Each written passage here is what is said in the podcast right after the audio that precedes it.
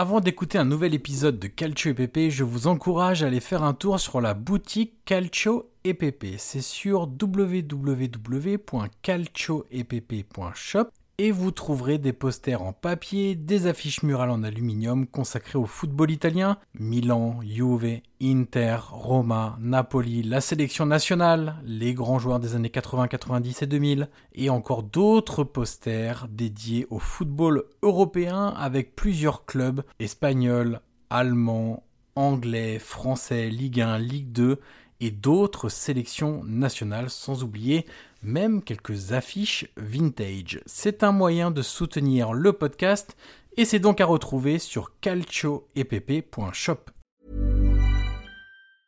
I'm Sandra, and I'm just the professional your small business was looking for. But you didn't hire me because you didn't use LinkedIn jobs. LinkedIn has professionals you can't find anywhere else, including those who aren't actively looking for a new job but might be open to the perfect role, like me.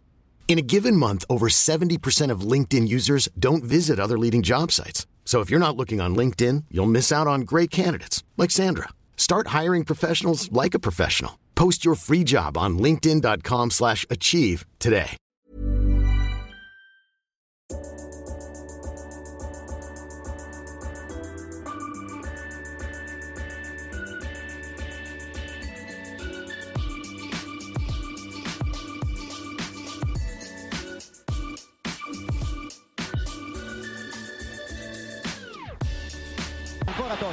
Lo aspetta Materazzi, Totti si porta quasi in zona tiro, Totti si è liberato, pallonetto, Francesco!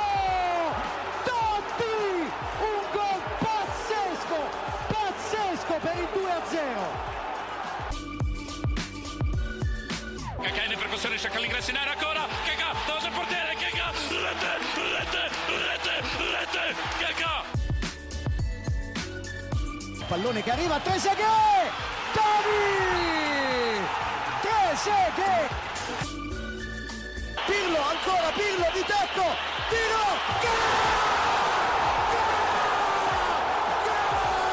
Grosso, grosso, gol di grosso!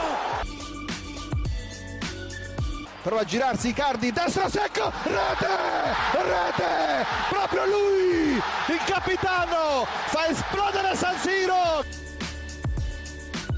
Avanti Cavani, avanti Matador, avanti Matador, Matador.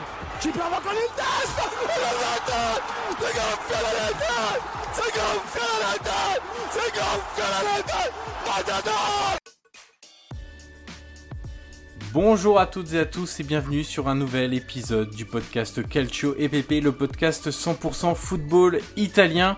Et on continue notre bilan de la saison 2021-2022. Comme nous vous l'avions dit dans les épisodes précédents, nous faisons un épisode plus court concernant chaque grosse équipe.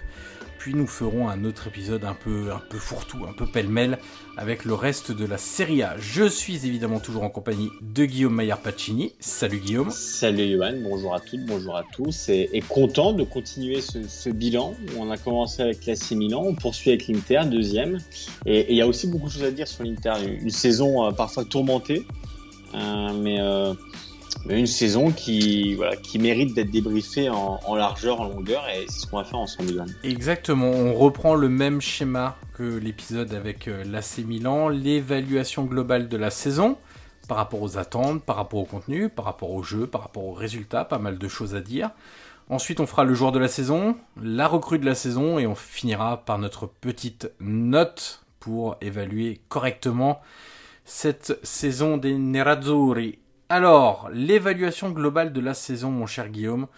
On commence par rappeler l'objectif euh, du début de saison. Pour l'AC Milan, on avait dit top 4. Ouais. Pour l'Inter, c'était évidemment la lutte pour le titre. Oui, oui, c'est la lutte pour le titre. Alors, après, il faut évidemment recontextualiser euh, à l'époque, parce que l'Inter gagne le titre. Euh, un peu comme euh, la sixième saison avec Maldini, l'interview qui a mis un peu un coup de froid après, après les festivités. À l'époque, c'était euh, Conte, Johan, hein, Ouais. tu te souviens.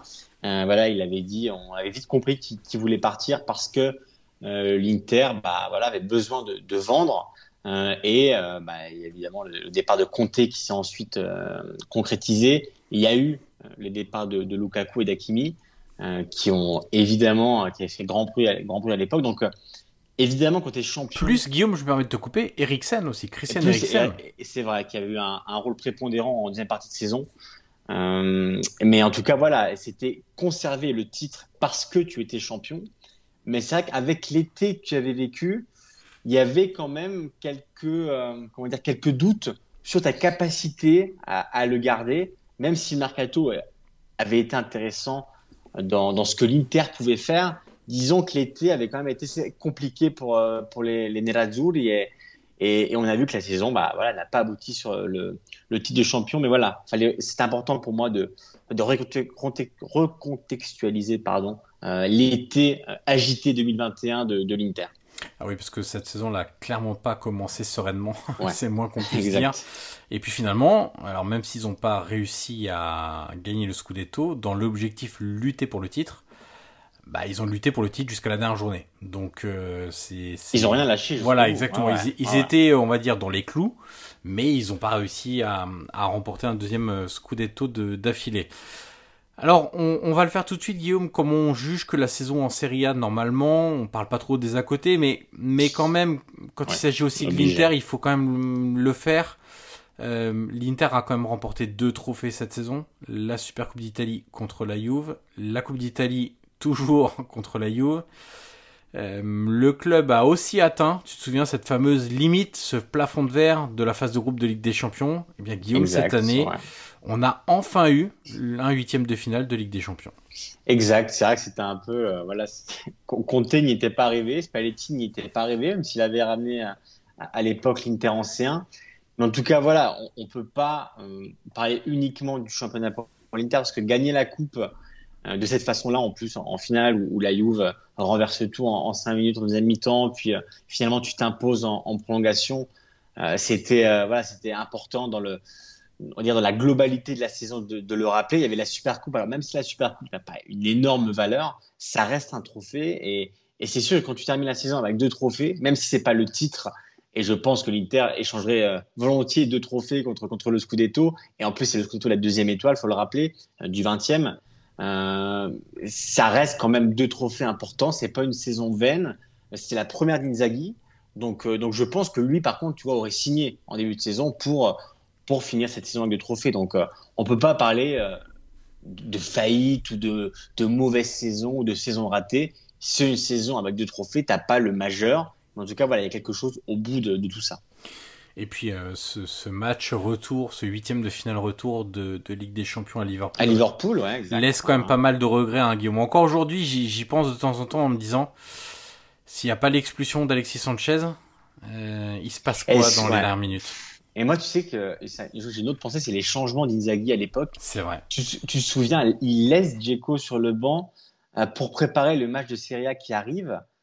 Et c'est vrai que cette explication-là, juste après le match au micro de Sky, m'avait mis un peu de doute en disant, mais tu joues avec des champions, tu es en, huitième de finale, retour, tu gagnes à Liverpool, qui ne perdait pas depuis des années à Anfield euh, euh, dans, une phase finale de C1.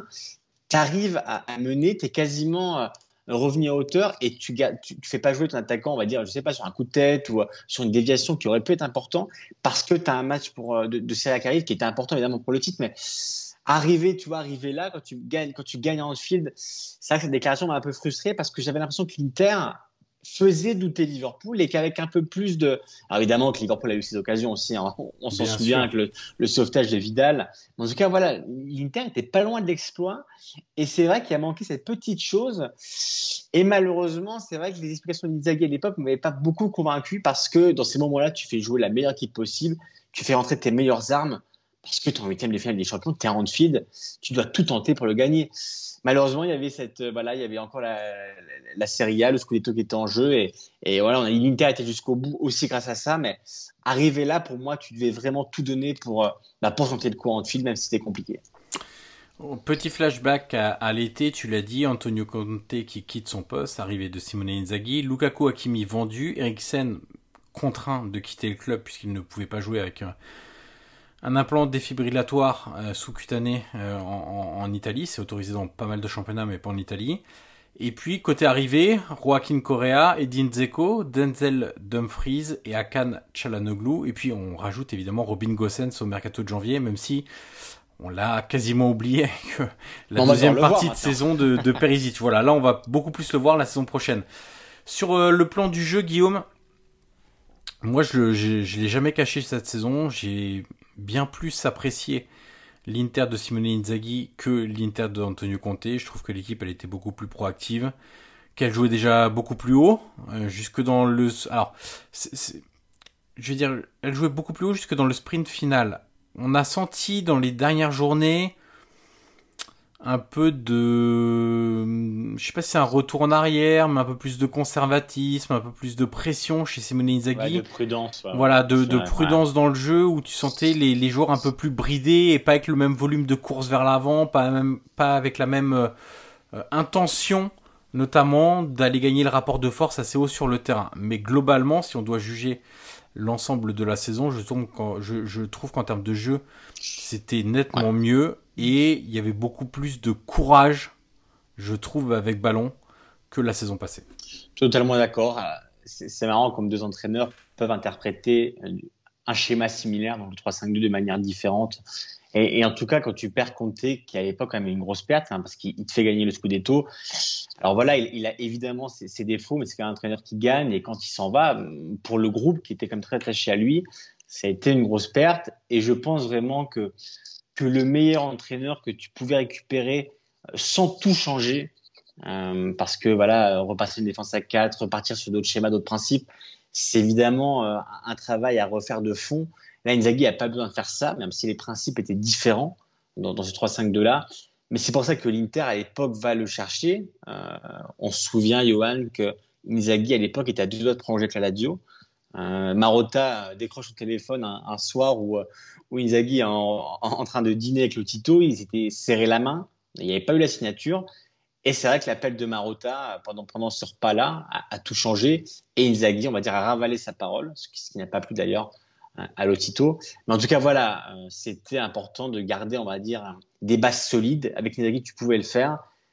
Et voilà, globalement, bah, moi, je suis assez d'accord avec toi sur euh, ce qu'il a apporté, sur les, la vision qu'il a du, football d'aujourd'hui et du 3-5-2. Euh, c'est quelque chose qui me plaît beaucoup. Et, on s'est quand même fait plaisir dans l'Inter cette saison. Il y a eu des matchs très intéressants. même si ça aboutit pas sur le titre, tu as vraiment une base de travail qui est solide et que tu as su aussi pérenniser avec l'arrivée euh, d'Izali qui, on peut le préciser au passage, va prolonger normalement son contrat euh, jusqu'en 2024, avec option jusqu'en 2025, et avec un salaire qui va passer de 4 millions à 5,5. Voilà pour les, détails, mais c'est pour dire aussi que même la direction, Zang, Marotta, Osilio, sont contents du travail d'Inzaghi et il a été récompensé malgré la perte du titre. Quelques petits chiffres comme on l'a fait avec l'AC Milan. L'année passée, l'équipe d'Antonio Conte avait terminé avec la septième possession en Serie A. Cette année, c'est la troisième.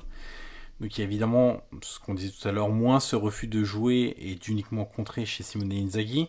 Meilleure attaque et largement, 84 buts, finalement 5 de moins que la saison passée malgré la perte de Lukaku.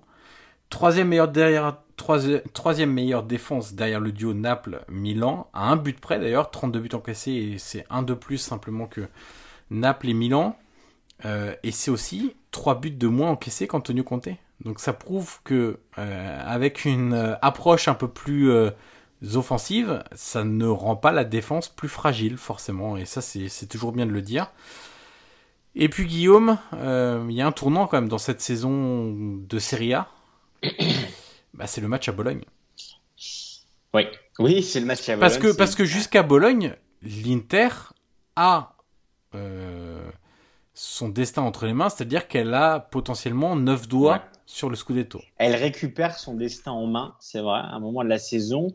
Et, et tu sais que moi, j'ai eu quelques doutes sur ce match à Bologne, qui sur le papier, encore une fois, était, euh, était évidemment favorable à l'Inter. Mais j'ai trouvé que l'Inter, dans, sa volonté de. Alors, on rappelle qu'il y a eu beaucoup de recours en justice, euh, volonté de gagner sur tapis vert. Et, je ne sais pas si tu avais lu l'interview de, de Mianovic à l'époque, euh, qui a dit en fin de saison, hein, il ne l'a pas, dit, euh, pas dit au moment des faits, mais il disait on a été vexé par cette volonté acharnée de l'Inter. Alors, à, tort ou à juste raison, hein, peu importe, mais il a dit ça a vexé mon équipe et, et moi, je n'ai pas apprécié ce côté-là. Nous, on voulait juste jouer À l'époque, il y a eu des problèmes de compilation dans, la feuille de match. Ah, on rappelle qu'il avait été reporté pour Covid initialement. Ensuite, l'Inter a fait plusieurs recours qui, ont été déboutés jusqu'au bout, euh, jusqu'à la, Cour fédérale. Donc l'Inter voulait vraiment gagner ce match-là euh, devant les, tribunaux. Et c'est vrai que la Bologne l'a pas très bien pris. Et ce match-là, euh, c'est évidemment le match coup près. Et Johan, il, comment dire, il bascule sur une, sur une erreur. Je sais même pas si on peut parler d'erreur. À... En fait, c'est évidemment une erreur, mais à ce moment-là de la saison, c'est encore plus qu'une erreur parce qu'elle te fait tout basculer. Même si l'Inter après fait un sans faute euh, jusqu'à la fin de la saison, elle te fait tout basculer. Évidemment, on parle de, de l'erreur de Radou euh, sur une touche de Perisic où, où Radou veut, et, comment dire, veut faire une passe euh, sur, sur la droite, voilà, du pied gauche et, et se, met, se met le ballon dans le but, qui ensuite euh, est, mis vraiment mis dedans par, par Samson. Mais c'est vraiment l'erreur qui te fait perdre le titre, l'erreur factuelle, on va dire, qui te fait perdre le titre. Même s'il y avait eu, Johan, juste au passage, un mois plus compliqué, hein, euh, où il y avait la défaite contre Sassuolo, le nul contre Gênes, le nul contre, contre Torino, il y avait une période plus compliquée. Mais c'est vrai que ce match-là où tu peux reprendre ton destin en main, tu le perds sur une erreur individuelle qui te fait basculer la fin de la saison et qui te fait perdre le titre, même si évidemment il n'y a, pas que ça, mais à ce moment-là en tout cas, ça permet à Milan de, de garder en plus deux points d'avance avec Joker du match nul. Exactement. Parce que si Milan et l'Inter avaient terminé à égalité de points, Milan terminait devant euh, parce qu'ils avaient gagné le derby euh, un retour de 1 et à l'aller il y avait eu un. Donc euh, en fait, même pas en faisant match nul, en perdant ce match, l'Inter compromet complètement ses chances parce que un truc tout bête, imagine Milan à sa solo qui est obligé de gagner. Alors, ils ont gagné évidemment, mais tu commences le match avec une autre pression entre te calquer sur la tête de l'adversaire ou savoir que en gagnant ou en faisant match nul, tu es champion.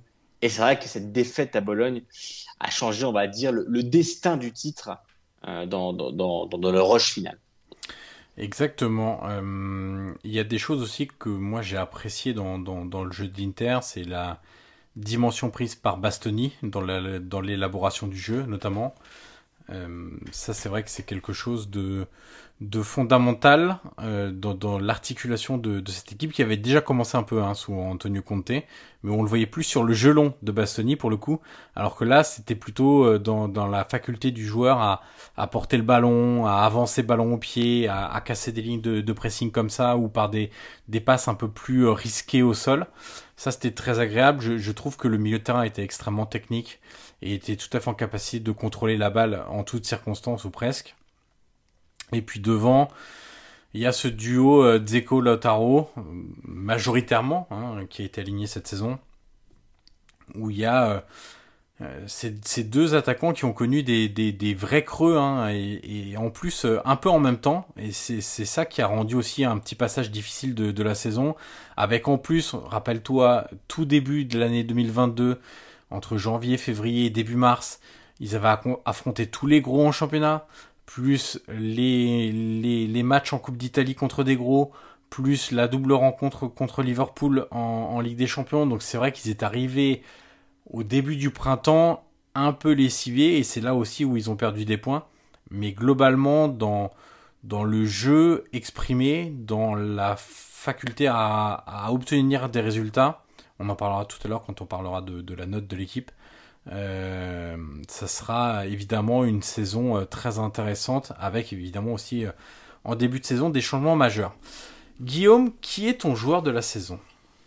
Écoute, alors mon joueur de la saison, ça a été assez compliqué parce que quand tu regardes un peu le, 11, tu avais quand même pas mal de choix. Par exemple, tu parlais de Bastoni, moi c'est un joueur que j'aime vraiment beaucoup et, j'espère qu'il va rester. alors pour comment dire, pour pas spoiler ma recrue de la saison, on va dire que j'ai changé et mon joueur de la saison, j'ai pris Lautaro. Alors, il y a eu ce passage à vide, euh, évidemment, euh, qui a pu faire parler, mais après, tu connais les médias en Italie, c'est toujours pareil. C'est euh, est-ce que Lautaro doit partir? Est-ce que Lautaro est vraiment l'attaquant qu'on attend? Est-ce qu'il n'aurait pas dû partir au Barça à l'époque? Mais je trouve qu'il a su aussi faire abstraction de ces critiques-là, même si on, sent que ça lui a pesé un moment, même dans certaines célébrations où tu sentais que que voilà, il n'avait pas totalement digéré certaines choses qu'il avait lues. Mais c'est vrai qu'en tout cas, sa, fin de saison, c'est la première fois qu'il faut, le rappeler, c'est la première fois qu'il passe le cap des 20 buts en Serie A parce qu'il a 21 buts et, et toute compétition confondue, il a 25. Et c'est la première fois qu'il passe ce cap-là, euh, qui, voilà, qu'il n'avait pas, pas réussi les, les saisons précédentes. en Ligue des Champions, tu vois, c'était encore un peu là où il a progressé, il a marqué un, seul but. Mais en tout cas, voilà, moi j'ai bien aimé sa fin de saison. Évidemment, il marque deux buts contre Cagliari, deux buts contre Empoli, un contre la Roma, un contre Udinese, un contre Spezia, il en met trois à, à Salerne. Et c'est après Salerne justement où il, part un peu en, crise. Mais en tout cas, voilà, j'ai vraiment l'impression que cette année, malgré tout, il a passé un cap. Et, c'est vraiment pour moi l'attaquant sur lequel se reposer l'Inter. Alors c'est évidemment probablement le plus bankable parce qu'il voilà, c'est un attaquant qui est quand même encore assez jeune, euh, qui a 24 ans, donc euh, ça peut être un attaquant des 5-6 prochaines années. Il faut quand même rappeler aussi qu'il est, qu'il est international argentin. Mais voilà, j'ai bien aimé sa capacité de réaction à, à ce qu'il a pu lire, à ce qu'il a pu entendre. Et dans le jeu, je trouve quand même qu'il a fait des, des progrès, même au niveau de la finition, au niveau des appels, au niveau de l'intelligence de jeu parfois, au niveau de ses remises. Voilà, c'est vraiment un joueur qui, pour moi, a une palette qu'il qui complète au fur et à mesure et qui, pour moi, aujourd'hui, bah, en fait le joueur de la saison. Même si, voilà, je sais, toi, que tu, tu vas choisir le, le, le numéro euh, on va dire le, pote du numéro 6 justement à la défense. Euh, non tu, tu lis bien dans mon jeu depuis le début, figure-toi. Bon après j'avais un peu devancé le fait que tu prennes Lotaro. Euh, juste pour revenir sur son passage un peu de vide. Ouais, de, de crise de confiance devant le but, c'était quand même un but en 12 matchs euh, entre le 17 décembre et, et, et, début et mars. Le 4, et le 4 mars. Ouais, exactement. Le, le, dernier match où il n'avait pas marqué, d'ailleurs, c'était le l'aller euh, du de Coupe d'Italie, du quart de finale de non de demi-finale de Coupe d'Italie, pardon. L'aller euh, à Milan entre c'est toujours à Milan, mais c'est les Rossoneri qui, qui recevaient cette fois-là. Euh, tu as deviné euh, de mon côté, j'ai choisi le cerveau de l'équipe. Marcelo Brozovic, voilà, c'est hum, je, je, je, je, le cache pas, c'est un joueur que j'aime beaucoup. Au-delà du fait qu'il aimante les ballons, qu'il dicte le tempo, moi ce que j'aime c'est que tu le vois placer les autres joueurs, indiquer les lieux de, de réception des ballons, les mouvements à faire. Je, je trouve qu'il a ce côté à la fois euh, leader technique, mais aussi euh, leader euh, mental. Il a une, évidemment une grande qualité technique, ça on n'en doute pas. il assure aussi beaucoup de, de, de vers l'avant, mais des fois quand il faut repasser par l'arrière et repartir, laisser le, le, le, bloc redescendre un petit peu pour aspirer un peu la pression.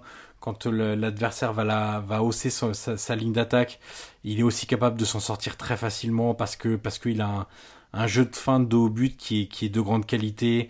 Euh, il a des, des, premiers crochets qui sont très très forts, très déroutants. Donc euh, c'est un joueur que j'aime beaucoup. Et puis, tu sais, il y, a un, y a un truc qui te trompe pas, Guillaume. Il a joué 35 matchs de championnat, il en a loupé 3. Et bizarrement, sur les 3, c'est 2 points sur 9 pour l'Inter. Euh, ça, ça trompe pas, tu te souviens, Inzaghi avait essayé de mettre euh, Chalanoglu en 6, Barella, Barella en 6, euh, et l'autre match, c'était quoi? Je me demande s'il a pas mis Vecino. Non, il avait pas essayé Vecino. Je suis en train de me demander. Euh, c'était pas Vecino qu'il avait essayé. Et, en fait, il y avait rien qui avait marché parce que parce que tu remplaces pas Brozovic comme ça. Et d'ailleurs, c'est un des enjeux du mercato estival qui arrive, c'est que l'Inter doit trouver un 6. Alors pas à la hauteur de Brozovic parce que c'est compliqué. C'est-à-dire, tu es obligé de prendre un top joueur, mais au moins qui est capable de, le remplacer dignement et, et d'avoir un profil de, de premier constructeur euh, que, que, que l'Inter n'avait pas en dehors de lui. Disons que c'est toujours compliqué de dépendre autant d'un joueur. C'est vrai que tu vois, on a vu les autres clubs, par exemple, que ce soit à Naples, que ce soit même l'AC Milan, qui, a eu, qui ont eu aussi des absences cette saison. Mais tu vois, qui, qui ont toujours réussi plus ou moins à les, à les dépasser en trouvant des solutions annexes ou en, ou en utilisant le, le banc. Et c'est vrai que l'Inter, avec son Brozovic, alors on va pas se mentir, hein, Brozovic, c'est le, on va dire, c'est sur, sur une, ouais, 8 personnes sur 10 l'auraient mis meilleur joueur euh, de la saison et c'est évidemment mérité. Moi, je voulais mettre Lautaro parce que voilà, j'ai bien aimé euh, sa, saison à lui aussi, mais, mais Brozovic, c'est vraiment, tu l'as dit, c'est le cerveau, c'est même, j'ai envie de te dire, c'est le poumon, les, poumons, le cœur de, de cette équipe-là, parce que sans lui, tu as vraiment une équipe qui, qui ne tourne plus. C'est, moi, j'ai ce match contre Sassuolo euh, à Milan, vraiment, tu as une équipe qui, euh, qui ne sait plus, qui ne comprend plus, qui ne lit plus le match.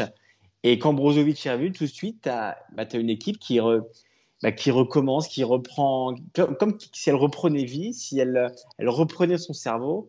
Et, et, et, voilà, le fait que, que, tu marques seulement deux points euh, sur neuf possibles quand, quand Brozovic n'est pas là, évidemment que c'est criant, c'est parlant. Et, c'est un joueur vraiment qui est indispensable au sens littéral du terme, où vraiment tu ne peux pas t'en passer. Et, moi, je trouve, ça, alors je trouve que c'est bien parce que ça prouve l'importance de ce joueur-là, qui a prolongé aussi. Hein. C'est un enjeu cette saison et, et l'Inter a réussi à prolonger. Mais c'est aussi problématique, tu vois, Johan, c'est parce que bah, le jour vraiment où il est absent, et cette saison, il a fait quand même une saison pleine, hein, parce que faire 35 matchs de la saison et, en manquer euh, que, que, 3 ou 4, euh, c'est quand même assez exceptionnel pour, euh, pour, pour, un joueur de ce calibre-là. Et, c'est sûr que le jour où vraiment il a une blessure de, de, quelques semaines, ou j'ai envie de te dire une bêtise, peut-être de, de, deux mois, de trois mois, alors on ne lui souhaite pas, mais c'est vrai que ça peut arriver et, dépendre autant d'un joueur c'est vraiment quelque chose que l'Inter devra corriger, euh, tout, tout, comment dire, tout en, gardant évidemment Brozovic au, cœur du, projet. Là-dessus, c'est évident, mais tu dois avoir quand même une solution de repli au niveau pour ne pas autant dépendre d'un joueur qui, pour moi, vraiment est exceptionnel et, et, et, tu peux être qu'amoureux de ce joueur-là. Et, tu sais, Johan, il y a beaucoup de clubisme, on le sent en Italie, et c'est vrai que Brozovic, j'ai l'impression, fait l'unanimité au niveau de ses performances. Tout le monde reconnaît le talent et l'importance de Brozovic pour l'Inter, parce qu'on l'a vu vraiment. Sans, sans lui, cette saison, ça a été compliqué. C'est les points euh, perdus par l'Inter qui, qui, bah, qui sont évidemment à la fin, euh, qui coûtent le titre. Et puis, et puis Brozovic avait mal choisi aussi les matchs pour être absent, puisque Sassuolo, c'est quand même une équipe qui a gagné à Turin contre la Juve, à Milan contre l'AC Milan et à Milan contre l'Inter. Donc, euh, toujours un peu compliqué. Et je disais, le cerveau, tu as rajouté les, euh, les poumons, et tu as, enfin, le poumon, les poumons, tu as raison. Euh, c'est le joueur qui a la plus grande distance parcourue en moyenne par match cette saison en Serie A, 11,8 km. Donc au-delà même de, de, la dépense énergétique, et ça c'est quand même très important aussi, euh, il y a aussi tout ce qu'on a dit sur l'aspect euh, technique, sur l'aspect tactique, surtout une intelligence tactique, une, une analyse situationnelle de, de à, toute épreuve, qui, qui ont fait le, le bonheur de, de l'Inter. Ta recrue de la saison maintenant, mon cher Guillaume. It's that time of the year. Your vacation is coming up. You can already hear the beach waves, feel the warm breeze, relax and think about work. You really, really want it all to work out while you're away. Monday.com gives you and the team that peace of mind. When all work is on one platform and everyone's in sync, things just flow wherever you are. Tap the banner to go to Monday.com.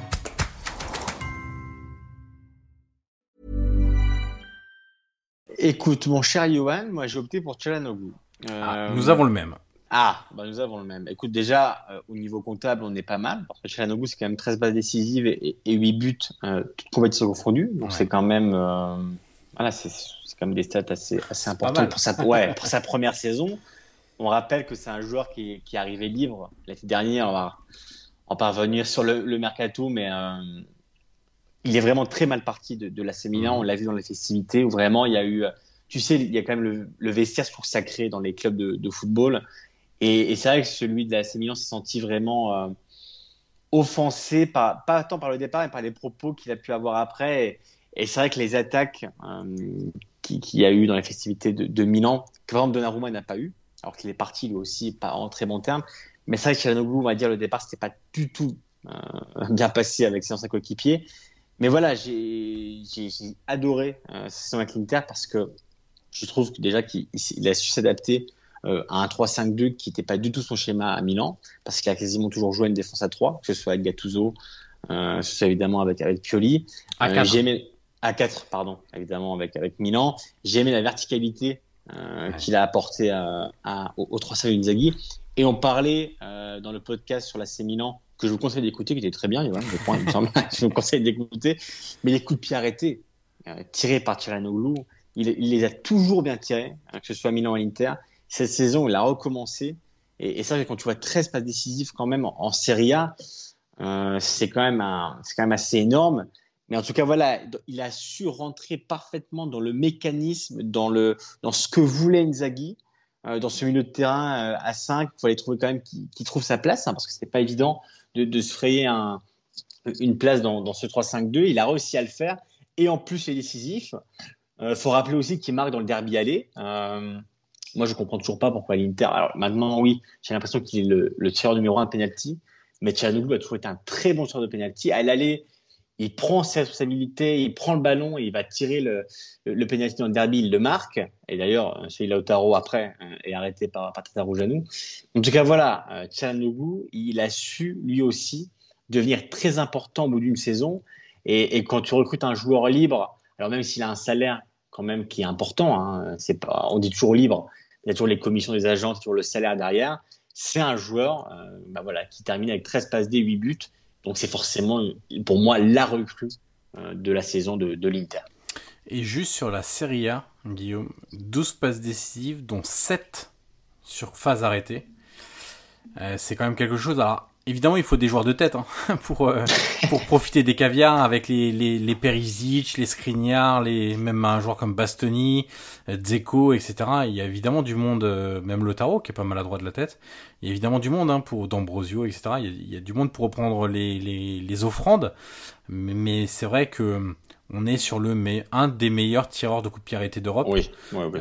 et puis ce ce, ce 3-5-2, effectivement la l'a beaucoup fait progresser, je trouve, sur, euh, sur le fait de, de, de, devenir un milieu plus complet. Parce que quand il était derrière l'attaquant, alors souviens-toi déjà, Guillaume, avant de parler de ça, de tous les débats qu'on avait eus quand il était aligné ailier gauche. Souviens-toi, on s'arrachait les cheveux en se disant mais c'est pas possible de mettre Chalanoglu ailier gauche, etc., etc. Euh, et il avait fini par être euh, mis numéro 10 et c'est là où il avait eu le meilleur rendement. Euh, parce que parce que c'est un joueur qui globalement s'intéresse plus euh, quand il est, enfin lui en tout cas, s'intéresse plus au football quand il est dans les 30 mètres, les 30 derniers mètres ad adverses que euh, que au milieu de terrain. Mais là, je trouve que il a ajouté une dimension un peu plus euh, combative. tu sais, on lui reprochait un peu parfois d'être nonchalant en fait à, à Chalanoglu. Là, il n'avait pas du tout ce côté-là parce que tu peux pas avoir ce côté-là de toute façon avec Simone Inzaghi. Il te demande tellement de, de, couverture, de, de boucher les espaces, les, les lignes de passe, etc. que c'est impossible de d'avoir une forme de nonchalance dans, les, dans le milieu de terrain d'une équipe de, de, Simone Inzaghi. Et, je voulais te demander, est-ce que sur l'entièreté d'une saison, c'est pas la meilleure saison de l'Italie de, de Cialanoglu? Si, ça pourrait mériter un, autre podcast euh, avec si on s'en refaisait les saisons une par une, mais comme ça, à la volée, je, te dirais oui, parce qu'en plus, si tu regardes, il, répond toujours présent dans les gros matchs, où parfois il avait tendance à, disparaître un peu. Cette saison, il marque contre Milan, il marque contre Naples, il marque contre la Roma, il marque contre la Juve. Euh, et, et c'est vrai que parfois, il a su aussi améliorer euh, les axes dont il avait besoin. Et aussi, Johan, il fait une saison quand même qui est pleine, parce que c'est quand même un joueur euh, qui, a joué 35 matchs, euh, qui a joué 35 matchs, pardon, 34 matchs pardon, en Serie A, qui a joué 46 matchs, toutes compétitions confondues. Donc il fait une saison qui est pleine. Et, pour moi, c'est probablement, oui, c'est probablement la meilleure. Alors, je serais curieux d'avoir les, les, avis de nos auditeurs et, ils peuvent nous le mettre sur Twitter ou, même en commentaire. Mais oui, en tout cas, si, à Milan, il avait souvent été décrié quand même, même si tous ces entraîneurs euh, l'ont toujours fait jouer. Donc, tu vois, c'est toujours pareil, tu des joueurs qui sont décriés, mais dans l'importance d'un schéma ou dans l'importance d'un vestiaire, euh, ou même dans la consistance qu'ils apportent, sans peut-être être décisifs, sont toujours alignés. Tiranoglu en faisait toujours partie. Il était important. Euh, tout à l'heure, tu parlais d'une grosse perte à l'époque pour la Milan, c'en était une, parce qu'elle n'était pas programmée. Et surtout, Maldini avait plus ou moins la parole du joueur pour prolonger. Après, on sait ce qui s'est passé avec Eriksen à l'Euro. C'est là que, que, son agent l'a proposé à l'Inter et, que le deal s'est fait. Mais en tout cas, quand Milan le perd, euh, oui, c'est une perte qui est quand même assez importante. Et cette saison, il est, décisif comme il l'a jamais été en Italie. Donc, euh, même au niveau comptable, pour moi, il fait sa meilleure saison euh, en Italie depuis son arrivée, qui aujourd'hui date d'il y a quelques années quand même. Donc, donc c'est quand même une sorte d'aboutissement dans une nouvelle équipe où il a trouvé sa place et où il est quasiment certain de l'avoir euh, la, la, saison prochaine. C'est sa cinquième saison en Italie déjà. Ouais, ça commence à, ouais. ça commence à faire. Hein. Euh, je voulais juste faire un petit mot sur Simone Inzaghi. Tu te souviens, Guillaume, dans les saisons précédentes, on se disait ah, on aimerait bien voir Simone Inzaghi euh, dans une ouais. équipe plus importante, qui a plus d'ambition, qui joue le titre, etc. Bah moi je suis pas déçu en fait de ce que je vois de, de Simone Inzaghi, clairement pas sur sa première saison à, à l'Inter. Globalement, même dans le management, alors il y a un truc qui est qui agace un peu les supporters de l'Inter et, je peux le comprendre, c'est les changements systématiques et répétés. ouais, ouais c'est mais mais parce que euh, je comprends sa logique, mais mais c'est vrai que sur certains matchs où tu aurais besoin de d'encore appuyer un peu sur l'accélérateur, euh, changer autant de joueurs entre la 60e et la 70e ou entre la 55e et la 75e, c'est vrai que parfois ça frustre un petit peu. Et les joueurs aussi, souviens-toi, Lautaro Martinez, il a plusieurs fois fait la tête parce qu'il sortait à l'heure de jeu, un petit peu avant l'heure de jeu, un tout petit peu après l'heure de jeu. Mais globalement, sur euh, la façon dont il a eu, mm, fait évoluer son équipe, la qualité du jeu, les résultats obtenus, le management, les joueurs parlent en bien aussi de Simone Inzaghi et de ce qu'il a apporté. Exact. Euh, on est quand même sur une première saison au très très très haut niveau, sans vouloir évidemment dévaluer la Lazio. Euh, de, qualité pour Simone Inzaghi. Mais c'était un test pour lui aussi, hein, cette saison, euh, au-delà du, fait qu'on attendait que, l'Inter se reconfirme ou non champion d'Italie, malgré l'été euh, compliqué. C'est vrai que voilà, pour lui, c'était un step supplémentaire, même si Lazio, évidemment, est un grand club en Italie. il est passé d'un club qui, on va dire, jouait le top 4, ou du moins vise le top 4, à un club qui, bah, qui joue la première place, qui était champion d'Italie en titre, dans un vestiaire qui était déjà rodé, dans un 3-5-2 qui avait des, dogmes euh, déjà, déjà bien définis avec Conte. Donc, euh, lui aussi euh, bah, passer un examen. pour moi, elle l'a réussi.